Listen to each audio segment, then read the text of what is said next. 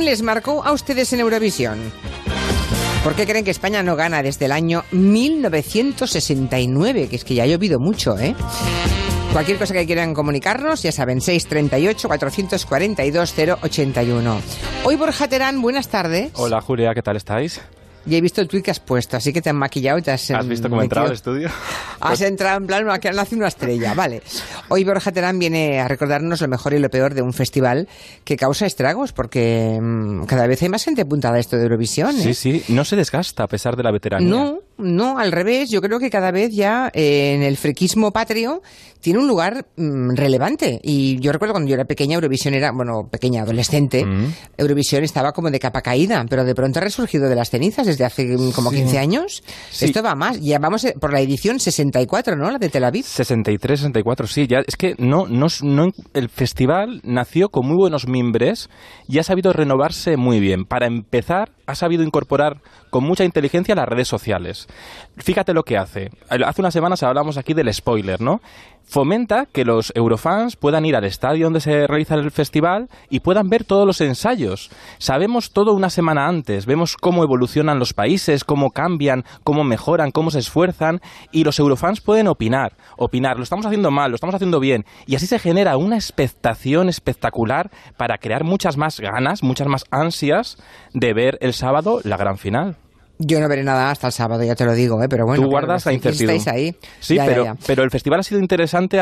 otros habrían dicho, no, no, no se puede grabar esto en televisión. Tú cuando vas a muchos programas de televisión dicen, guardar los teléfonos móviles. Eurovisión dijo, sacadlo y comentadlo desde el principio. Y eso ha funcionado. Hay, hay, otros festivales que se han muerto y en cambio este aguanta. Fíjate, por ejemplo, el Festival de Benidorm, vamos a recordar, o la OTI. ¿Os acordáis de la OTI? Perfectamente, sí, pues eh, se quedó se quedó ahí, pero el Festival de Eurovisión ha sabido alimentar esa emoción del televoto final, ¿no? Esos 12 puntos del final, esperar a ver cómo pelean los países por los votos.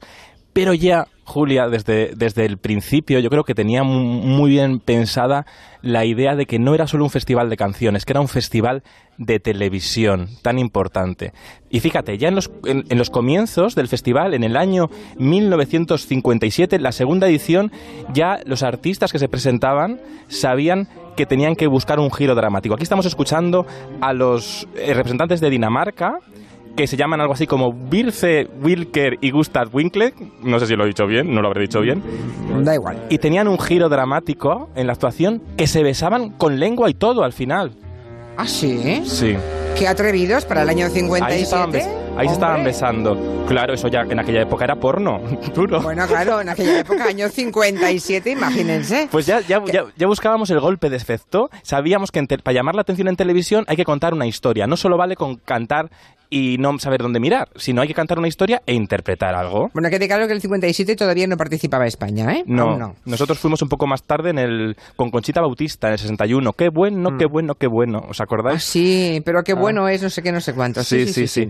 ¿Dices que en un certamen eh, tocaron con utensilios de jardinería? se fueron al Bricomanía este, al Leroy Merlin o algo así, y hubo un grupo de Suiza en 1979 que Peter, Sue, Mark y Cia, que también fue en Israel este festival, fueron y tocaron con instrumentos de labranza y cosas así. Mira, escucha, escucha.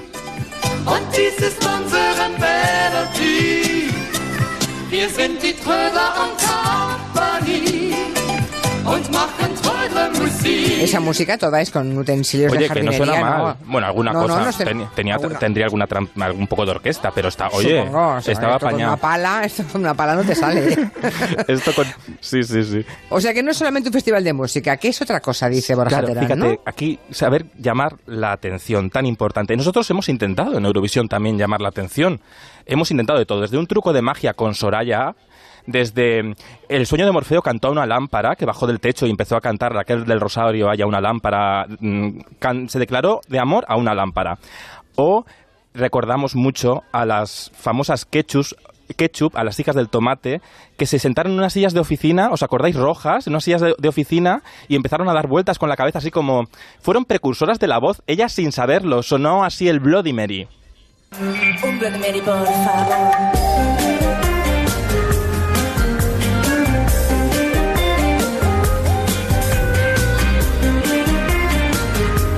Esto ya es siglo XXI, ¿no? Lo de las ketchup. Sí, esto ya es... Eh, ¿Qué año fue esto? Pues ya, sí, ya 2006 creo que fue. Quedamos 21 de 24 países. Bueno. Bueno. Francamente mejorable, ¿eh? Oye, quedamos muy bien por la cola, pero muy bien. Claro, la idea que tenemos es que las canciones no importan nada y no es verdad, siempre, no siempre es verdad. No siempre es verdad, porque hay un claro ejemplo que nos gusta mucho y es Salvador Sobral. Qué bonito.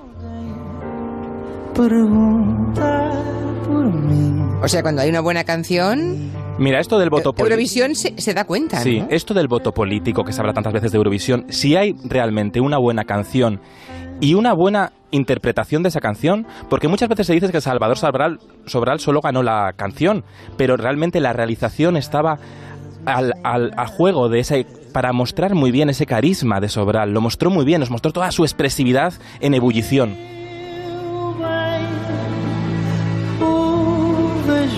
Estuvo aquí Salvador Sobral hace unos días. lo escuché, me encantó. Sí, y nos contó hace un par de semanas, bueno, un poquito más, Sí, un dos meses quizá, y nos contó lo bueno y lo malo de Eurovisión. Escucha. ¿Sabes qué? Yo, eh, si- yo lo que digo siempre es, ¿de qué otra manera podría yo tocar para 200 millones de personas una canción de tres minutos? No hay otra manera. No hay otra Solo forma. si fuera un YouTube Sensation, eh, igualmente no sería la misma cosa. Mm. Eh, claro que estoy agradecido. Lo que pasa es que viví mucho tiempo la parte mala de la fama cuando estaba en el hospital y la gente decía cosas horribles y los medios de comunicación también. Ahora sí vivo la buena parte de, de la fama y de haber ganado la Eurovisión, que es todo esto, tocar. en Estamos tantos ac- países. Estamos aquí hablando Sí, por eso. Claro. Claro.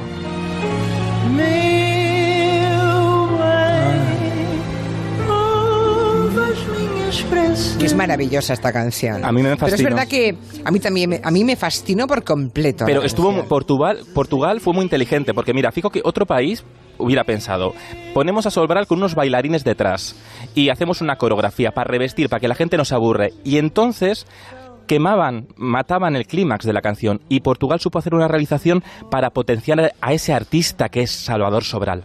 O sea, estás, estás diciéndonos, eh, Borja, que la- los países deciden hasta el último detalle. Sí, totalmente. Es decir, que de la escenografía, de si está solo o acompañado. Claro, de si uh, ponemos un, un fondo de un color o de repente llevamos una estructura de metal, Portugal decidió con Salvador Sobral muy inteligentemente ponerlo en ponerle en medio de una peseta, en medio del público. Así no hacía falta ningún efecto especial porque el efecto especial era su expresividad y a la vez el público alrededor de él emocionado. No, dejaron, no le dejaron en el escenario solo ante el peligro, sino que lo rodearon de la gente de Eurovisión. De la gente que, como tú y yo en el sofá, nos quedamos Emocionados totalmente. prendados de esa maravillosa canción, ¿no? Totalmente. O sea que lo que veamos con, eh, con Miki ahora la semana que viene, este próximo sábado, lo habrá Sí. decidido eh, Televisión Española. Sí, Televisión ¿no? Española han contratado a un estenógrafo eh, y han Bueno. realizado una puesta en escena que, bueno, lo veremos y lo analizaremos. Es muy interesante lo que están preparando, a ver cómo sale. Pero Televisión Española, que siempre se critica, Televisión Española, ay, no lo hemos sabido hacer. Bueno, la historia de la televisión es muy larga y Televisión Española lo ha hecho muy bien en Eurovisión y ha llevado grandes himnos a, a Eurovisión, como este, Eres tú. Es verdad, además, esta canción triunfó en todo el mundo, ¿eh? Llegando a Estados Bueno. Unidos, creo recordar, ¿eh? Sí, sí, totalmente. Es un himno que se conoce mucho fuera y también aprovechó la plataforma con mocedades. Era el año 1973 de ese Eurovisión que traspasa fronteras. No sé cómo quedamos de clasificación con el Eres tú de Mocedades. Pues quedamos- Luego la canción triunfó. Quedamos, no quedamos mal, quedamos séptimo de 17 países. Bueno, No bueno, está mal, no está mal. Creo que para llegar a una posición más o menos buena hay que irse a, a 1991. Bueno, a mí me encanta. Mira, lejos no es bailar, Sergio Dalma. es como estar bailando solo. Quedó en cuarto puesto. no está mal. Tú bailando en tu volcán y a dos metros de ti, bailando yo. ¿Y sabes cuál fue el truco del efecto especial de Sergio Dalma? ¿Cuál? que sabía muy bien mirar a cámara, una cosa que se ha perdido en televisión. Sergio Dalma iba buscando la cámara y iba cantando al espectador. Rompía la cuarta pared del teatro donde se realizaba Eurovisión, ¿Mm? que se hacía en los estudios romanos de Cine Cité, y ahí contagiaba su, su, su emoción, buscando todo el rato la cámara, la perseguía con la mirada.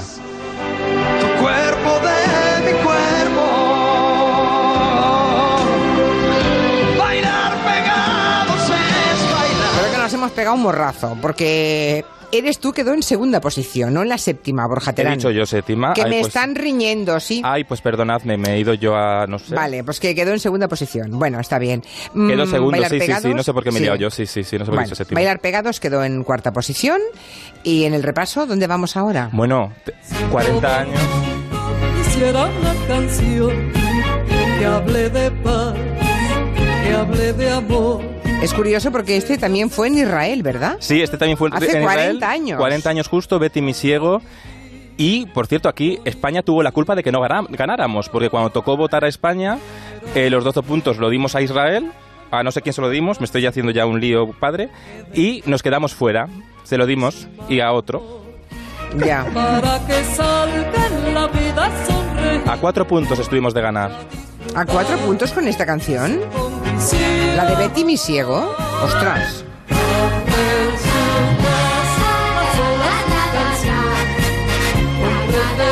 O sea que le regalamos los puntos a otros y nos quedamos. Sí, Pues pero que- maravillosa también la interpretación de Betty Misiego. Maravillosa. Los Maravillosa. brazos, los brazos más largos de España, eso es. Aquel moño bajo, Sí. aquellos brazos extendidos. Bueno, ya no sé si la recuerdo de Eurovisión o de las múltiples actuaciones en la tele, ya no me acuerdo, ¿eh? ya no sé si estoy mezclando. No, no, te acuerdas, Pero- te acuerdas muy bien, sí, fue, Sí, ¿no? fue así. Era- mm. Hace unos días en la Europarty que preparan los Eurofans en Madrid, volvió a actuar Betty Misiego y cantó esta canción y fue uno de los momentos más emocionantes de la noche. Vale, por aquí dice Juanjo Moya que eres tú, quedó en segundo lugar, sí, Sí. ya lo hemos dicho. Y luego que mm, quedó solo a cuatro puntos del primero. Ah, eres tú, sí. Eres tú, quedó a cuatro Ay. puntos del primero. O sea, has mezclado dos o tres cosas, me Eh, parece, cla- ¿eh? que estoy mirando Twitter y me distraéis. Ya, pues no amigas. mires Twitter, no mires Twitter, eso solamente lo puede hacer otra persona. No tengo community manager. Bueno, ¿qué tiene que hacer España para ganar? Creo que has encontrado a alguien que tiene la teoría. Yo creo que este año con, con Miki sí que lo hemos dado un poco en. la- hemos sido listos a la hora de saber diferenciarnos del resto y llevar una canción muy nuestra, ¿no? Pero Lola Flores yo creo que daba en la Diana Añosa. Escuchad. Yo, ¿por qué no mando en este país? Pero a mí me gustaría, nada más que por hacer la prueba, que mandaran a una que cantara una canción española a Eurovisión. Verá cómo no quedaban en la cola. Una intérprete y una canción de España. Una canción de nosotros, como cantan las mexicanas, los mexicanos, y como cantan los tangos, los argentinos. Eso es verdad. ¿Tú te ofrecerías para el año que viene? No, yo no, porque yo no soy una buena cantante. Pero hay muy buenas cantantes, muy buenas cantantes, que se puede cantar una canción de España. Que manden a Rocío Jurado, a ver cómo se queda, a ver si no sale la ¡Ole! primera o la segunda. Que manden a Rocío Jurado. Se mandan a cuatro o mandan a cinco cantando unas cosas que igual la cantan en Italia, que la cantan en Suiza, que la cantan en Alemania, pues amigo mío, esta que es representación de España. O Oye. sea, se pedía una copla, ella pues, que, que sí. que manden música genuinamente española, ¿verdad? Bueno. Bueno, el año pasado quien nos representó en Eurovisión fue un dúo maravilloso, el de Amaya y Alfred, que Sí. bueno, han seguido luego con su carrera musical, ¿no? Eh, los dos tienen ya discos en el mercado y podemos saludar en este momento a Alfred. Ah. ¿Cómo estás? Hola, buenas tardes. ¿qué Hola. Buena tarde, buenas tardes. ¿Cómo va todo ahora que está a punto de celebrarse el primer aniversario? En, en la distancia, ¿cómo lo ves, Alfred?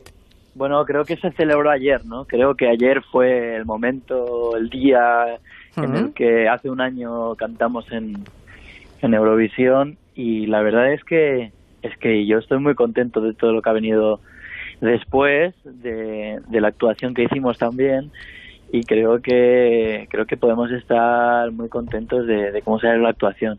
Fue muy emocionante, fue muy emocionante. Mucha- bueno, hubo, hubo muchas críticas de la realización y de... De la ¿no? puesta en Por- escena, que es nuestra asignatura Sí. pendiente. ¿Cómo viviste tú, Alfred, Alfred, todas estas cosas de lo- la trastienda, del reality que se crea previo a Eurovisión, donde todo el mundo comentamos, ¿no? Lo que nos gusta, lo que no, de la puesta en escena. creo que creo que hay un, un error muy muy grave del que no nos damos cuenta que es que siempre siempre hablamos de ir a ganar no nunca hablamos de hacer un buen show Mm. eso es un eso es un eso es un error yo creo que deberíamos fijarnos deberíamos fijarnos en, eh, y, concentrarnos en hacer una buena puesta en escena en un buen show y dejar que los otros eh, hablen y digan de si vamos a ganar o no vamos a ganar. Em, creo que em, Michael Jackson no hacía sus eh, puestas en escena para para ir a ganar o algo, no, él no ganaba nada, lo que ganaba era vender entradas y, y, que la gente fuera a sus conciertos, no ganar nada, ni, ningún premio ni nada. Entonces, eh, yo creo que creo que deberíamos ser más exigentes en eso. Eh, creo que hay muy buenos realizadores y muy buenos escenógrafos en este país y creo que se toma muy a la ligera lo que es eh, el espectáculo y, y, creo que nos deberíamos fijar más en, en, en, en, la puesta en escena, en la canción, que en toda la promoción, porque al final, el final, eh, la promoción la necesitas si tienes que defenderte, pero si tienes una buena actuación no hay que defenderse de nada, claro, no, lo, simplemente lo, que habla, hacerle. lo que hablábamos antes de Sobral, ¿no? Tú eras muy muy fan de Sobral, ¿no? Y él hizo bueno, una gran porque, actuación. porque Salvador Sobral no le hizo falta nada más que una buena canción para ganar ese concurso. Con talento como el que tiene su hermana, eh, eh, Luisa Sobral, Sí. eh, que es una de las mejores cantautoras de este de, del mundo de la cantautoría, yo creo. Sí. Y con la voz que tiene su hermano no les hace falta Es verdad. nada más. Es verdad, en cambio vuestra canción no era especialmente buena, las cosas como sean. O sea, con una canción como... Es verdad, yo, yo, yo lo siento, soy sincera. Es decir, que la voz que tiene eh, Alfred y Amaya con una maravillosa canción hubieran triunfado. La canción no tenía, la verdad, a mí no me parecía una gran canción, pero en fin. Y os disfrazaron, un poco, os disfrazaron un poco de señores mayores. Sí, Así, no, vosotros no. que sois Bueno, gente yo no, yo, yo no soy nadie para, para juzgar ni para opinar sobre esto Sí. porque no me considero ni, ni escenógrafo, ni, ni, ni un excelente cantautor, ni me considero nada como para criticar el trabajo, el trabajo de otros. Yo creo que cada uno lo hizo lo mejor posible. Claro, Raúl claro. Gómez es un Claro, claro. excelentísimo De eso se trata y además la canción es de otro. Así que, bueno, la- la que- las que son tuyas ahora son las del disco que acabas de publicar, que se llama am, 1016, 1016, que es el número que tenías en tu pegatina en el casting de Operación Triunfo. Y me parece curioso porque normalmente cuando la gente sale de un, eh, de un talent show en la tele, si le va bien, hay muchos que intentan como esconderlo, ¿no? Como, no, no, yo ya estoy por encima ya de Operación Triunfo o por encima de lo que sea, ¿no? De ese talent show. Y que Alfred se ponga el número en el disco del casting de Operación Triunfo demuestra que eres una persona agradecida y que tienes muy claro dónde está el principio de todo, ¿no? Que hay mejor que ser honesto, ¿no? Que sí, que sí, me parece. Sí, pero que, no, Totalmente. que, que, que hay mucha gente que no lo hace, ¿eh? Mucha gente que de pronto se pone exquisita y estupenda y mira como por encima del hombro. Y que tú lo reconozcas, a mí, a mí me ha llegado al corazón, me parece muy bien, está muy bien. Sí, no sé, yo estoy muy alejado de, de, de lo que hacen de lo que hacen los demás, no a nivel artístico, sino que no, no tengo ni idea de, de, de lo que piensa o de lo que o de lo que hace la gente, ¿no? Yo simplemente intento eh, escribir sobre lo que siento y creo que sería un error dejar todos esos sentimientos que he vivido durante toda la época Claro. eh, triunfita adentro, ¿no? Y además es me que- parece una época preciosa. Por eso te conocemos, al fin y al cabo, ¿no? Y además Claro, has crecido claro, a los ojos de la audiencia, que eso también es muy bonito, porque la televisión también inspira, que muchas veces se nos olvida, ¿no? Y con vosotros una gener- esa generación de Operación Triunfo 2017 fue muy inspiradora para mucha gente. Y además en el caso de Alfred en particular, porque es que le hemos visto tocar tantos instrumentos, saber tanto de música, componer, que ya las expectativas son muy altas, o sea, ya, ya, se- ya se espera mucho de ti como compositor Y también. está llenando toda la gira, está siendo un- la, realmente la revelación de, de, de toda la generación de OT, yo creo que está siendo Alfred. Bueno, y- bueno, está yendo muy bien. Eh, creo que, que- creo que de 50 salas eh, hemos llenado 47 de momento, sé que está bien, yo creo. Y, y, y, eso eso pues me hace me hace muy feliz porque al final que, que hay, no hay mayor satisfacción que que en Bilbao 1.500 personas te canten un tema tuyo o en Barcelona 2.000 personas canten un tema tuyo y, y la verdad es que eso lo, te- lo tuve siempre siem- lo tuve siempre súper claro que lo quería hacer y, y al final pues lo que decíamos antes la honestidad y, y, y el aceptarse a uno mismo tal como es creo que es el key de la cuestión Al final está saliendo, ¿verdad? Claro. Eh, creo que has cantado con Miki, ¿verdad? El representante que va este año a Tel Aviv el sábado. Sí, sí, yo con Miki ah, he cantado, pero lo que más he hecho es hablar con él y, y darle mucho cariño porque yo realmente sé lo que es, Mm. eh, aunque él no lo necesita. Porque realmente él, me podría dar consejos a mí, ¿no? Pero Es majo Miki también, ¿eh? Es muy entrañable. Eh, uno le ve y tiene ganas como de, de- de achucharle, ¿no? De darle un par de besos y decirle, venga, va. Eh, eso está bien, ¿no? Mira, ahí, está- Cuando- ah, ahí estáis Sí. cantando. Sí, sí. También pasaba contigo, ¿eh, Alfred? Que también hab- había como días que tenía una gana de achucharte, ¿eh? Decirte, ahí, venga, va. no sé, no sé. Yo, yo lo que sé es que Miki es un tío que lo está dando todo, Sí. que lo está haciendo, le está poniendo corazón, lo está haciendo con mucho cariño, eh, y, y él, y él, y él sa- sabe cómo, cómo dejarse la piel, ¿no? Parece que lleve muchos años y al final es tenemos la misma edad, somos súper jóvenes creo y, y él ha sido muy valiente, él ha sido Mm. muy valiente porque mm, yo al principio no quería no quería ir solo de hecho desde el principio desde el principio dije no quiero ir con la malla quiero ir con la malla porque es que de verdad no me veía con corazón de, de ir solo pero pero la verdad es que él nunca tuvo ni, nunca tuvo miedo y, y me acuerdo que entre bambalinas cuando era la gala de, de Eurovisión le di unos golpecitos en, en la espalda y, y él nunca se lo planteó. Él, él- me acuerdo que en, que en ese momento él no se lo planteaba. Dijo, no sé, ¿tú crees? Tal. Y le dije que sí, que sí. Y, y la verdad es que soy bastante visionario con estas cosas. Pues mira. Esta es la canción de ambos, ¿no? Esta es, sí. Sí. De Alfred y Miki, vale, vale. Sí, perfecto. cantamos, Por cantamos sí. Por cierto, que nos están riñendo en Twitter, lo A digo ver. porque, a ver, no, es que hay oyentes que dicen que estamos hablando de Eurovisión en Israel y que no estamos hablando de lo que están haciendo al pueblo palestino, que, mm, que no hablamos nada de las cuestiones políticas. Bueno, estamos haciendo ahora y aquí un repaso de las canciones que han ido a Eurovisión. De Israel hemos hablado en el tiempo de orden mundial y volveremos a hablar eh, de Eurovisión y de las cuestiones geoestratégicas o, mm, o de mm, componente político, Político, sí. importante que haya que abordar. Pero en esta sección de la tele y de Eurovisión no tocaba. O sea, lo cual no quiere decir que seamos ajenos al hecho de que se celebre allí todas, todas las, las contestaciones que está teniendo internacionalmente, que se celebre allí y todo lo que está ocurriendo actualmente en los territorios ocupados. O sea, todo eso somos conscientes. Pero no es el lugar ni el tiempo ni el momento. De eso ya hablaremos, no se preocupen ustedes. Como lo hemos hecho otras veces eh, cuando hacemos o la crónica de orden mundial o incluso en el gabinete. ¿eh? Pero no era momento, creo yo. Vale.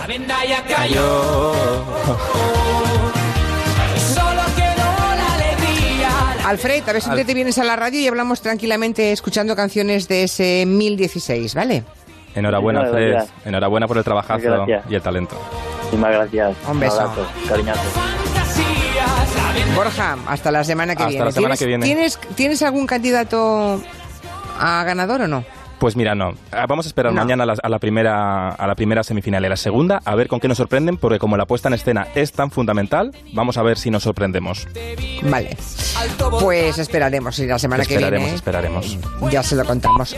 Tu, tutearemos en todo caso el sábado por la noche. Tuitaremos ¿no? toda la noche. Yo haré un artículo Hombre. también. Un abrazo fuerte. Adiós.